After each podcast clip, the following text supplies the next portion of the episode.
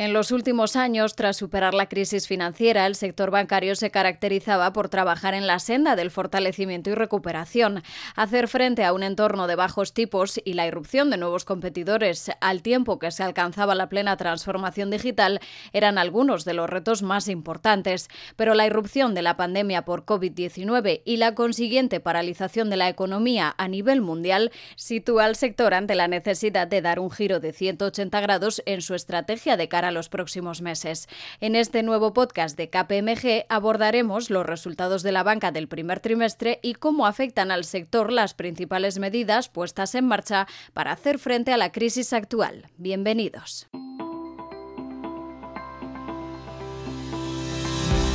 El confinamiento de la población y la hibernación de la economía para contener la expansión de la pandemia ha hecho caer el PIB español un 5,2% en el primer trimestre respecto al año anterior. La crisis económica se prevé dura y la banca afronta un 2020 especialmente complejo, que ya se ha visto reflejado en la presentación de resultados del primer trimestre. El BCE solicitó a finales de marzo la suspensión de dividendos para aumentar su capacidad de apoyo a la sociedad y el Banco de España recomendó a las entidades cautela y una estrategia conservadora de cara a los próximos meses. Esta cautela, unida a la norma contable IFRS 9, que solicita tener en cuenta no solo los efectos del COVID-19 en la actualidad, sino en los próximos meses, ha afectado notablemente a los resultados de la banca. Las entidades han realizado un esfuerzo en la dotación de un elevado nivel de provisiones, que los expertos prevén continuará a lo largo de este año. El segundo trimestre estará previsiblemente marcado por la evolución negativa de la morosidad y la evolución de las expectativas macroeconómicas,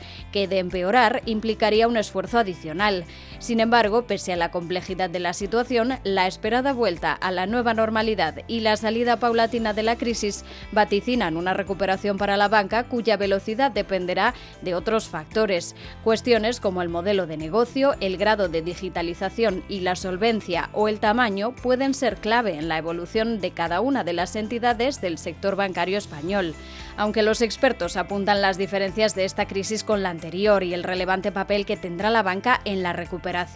Francisco Uría, socio responsable del sector financiero de KPMG en EMEA y socio principal de KPMG Abogados, nos explica en detalle. A diferencia de la crisis financiera anterior, esta no es una crisis cuyo epicentro se sitúe en el sector financiero. Antes, al contrario, el sector financiero va a ser clave en la ayuda a la recuperación económica tras la crisis que inevitablemente se va a producir. En ese sentido, el Gobierno, como todos los gobiernos eh, del mundo, ha articulado distintas líneas de apoyo a familias y empresas, que son básicamente las moratorias hipotecarias y no hipotecarias y los eh, avales eh, a través del ICO. Para maximizar los recursos que los bancos pueden destinar a esta tarea, se han aprobado distintas medidas de flexibilización de la regulación, tanto en su ámbito prudencial, es decir, capital y liquidez, como también contable. De esta manera los bancos podrán destinar el máximo de los recursos posibles para auxiliar con la liquidez a empresas y familias en un momento tan difícil. Ante la irrupción de la pandemia, el Ejecutivo ha emitido numerosos reales decretos con una doble vertiente. Por un lado, afrontar la emergencia sanitaria y por otro, gestionar su impacto económico y social. En el caso concreto del sector financiero, las medidas adoptadas persiguen apoyar tanto a las personas en situación de vulnerabilidad como a las empresas a través de avales públicos para facilitar su acceso a la liquidez. Con este fin, el Gobierno aprobó moratorias destinadas al aplazamiento de pagos que benefician tanto a los deudores hipotecarios como a los arrendatarios, una medida jurídica novedosa y vinculada exclusivamente a los colectivos vulnerables, para lo que se establece el cumplimiento de determinados requisitos. En concreto, la moratoria establece la suspensión de la deuda hipotecaria durante un periodo estipulado, en el que no podrá aplicarse la cláusula de vencimiento anticipado y ante la que no se aplicarán tampoco intereses moratorios. La medida, considerada adecuada para los expertos ante la falta o caída de ingresos de las familias españolas como consecuencia de la crisis, también ha recibido el respaldo de la Autoridad Bancaria Europea. Javier Calvo, socio de instrumentos financieros de KPMG en España, detalla cómo registrarán e impactarán las moratorias en los resultados anuales de los bancos. El confinamiento de la población derivado de la crisis sanitaria impacta indudablemente en la capacidad de pago de los clientes bancarios. Por esta razón, por iniciativa del Gobierno, los bancos están concediendo moratorias en el pago del préstamos hipotecarios y del consumo de un determinado colectivo. Asimismo, con el objetivo de aliviar la carga financiera de sus clientes, los bancos están concediendo moratorias similares a colectivos distintos. En este contexto, en el marco de la normativa bancaria y contable, los reguladores internacionales, tanto el IASB como la EBA y otros, han manifestado que la concesión de moratorias no debe impactar automáticamente la cuenta de resultados,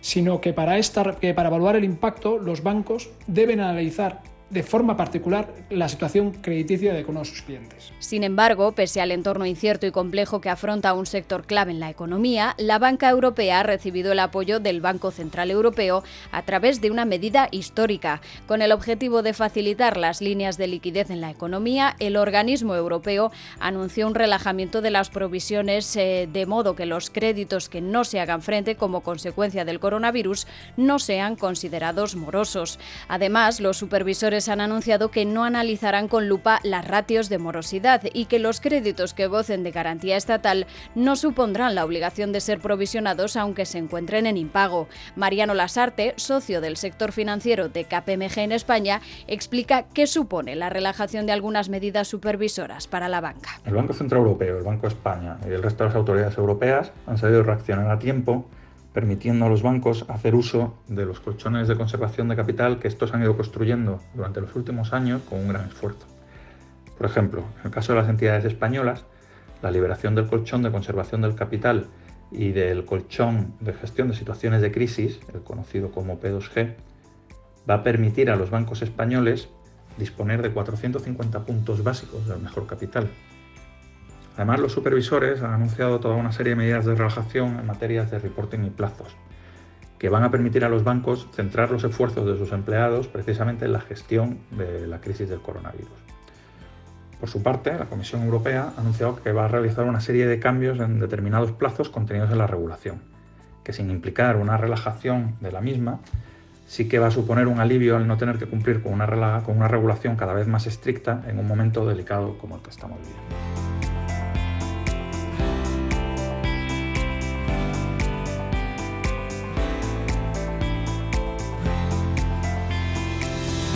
Para ayudar a las compañías a afrontar los retos derivados del COVID-19 y en particular del sector financiero, KPMG pone a disposición de las compañías un equipo multidisciplinar con amplia experiencia en cuestiones clave, como la aplicación de nuevas exigencias regulatorias, desarrollo y evaluación de los modelos de riesgos, contabilidad de coberturas e instrumentos financieros en entidades financieras y corporaciones. Por otro lado, si quieres más información sobre el impacto de las medidas fiscales y legales para el sector bancario ante el COVID-19 y otros contenidos relacionados con la actual situación, puedes encontrarla en kpmg.es y kpmgtendencias.com. Recuerda también que puedes suscribirte a nuestro canal de podcast para recibir alertas cada vez que publiquemos nuevos contenidos.